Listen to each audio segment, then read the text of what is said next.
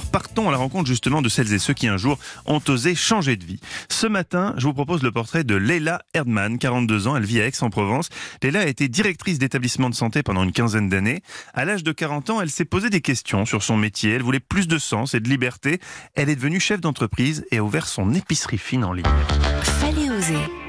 J'ai toujours été très sensible à l'univers des grands chefs, de la gastronomie française. Je suis quelqu'un de plutôt très épicurien, gourmand. J'aime les univers très élégants. Euh, J'avais fait le constat qu'il manquait probablement euh, deux choses sur le marché la réunion des véritables produits d'excellence de la gastronomie française. Le deuxième, c'est l'univers du cadeau et du cadeau d'affaires en particulier.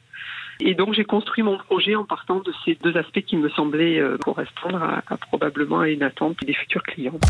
Leila a élaboré son concept en six mois et a surtout voulu garder son métier jusqu'au lancement de sa plateforme en fin d'année dernière. Son site, La Maison Française, met en valeur la gastronomie et l'art de vivre. On peut y trouver des produits d'exception qui mettent en valeur le savoir-faire des artisans, des vins, des confitures, de la vaisselle.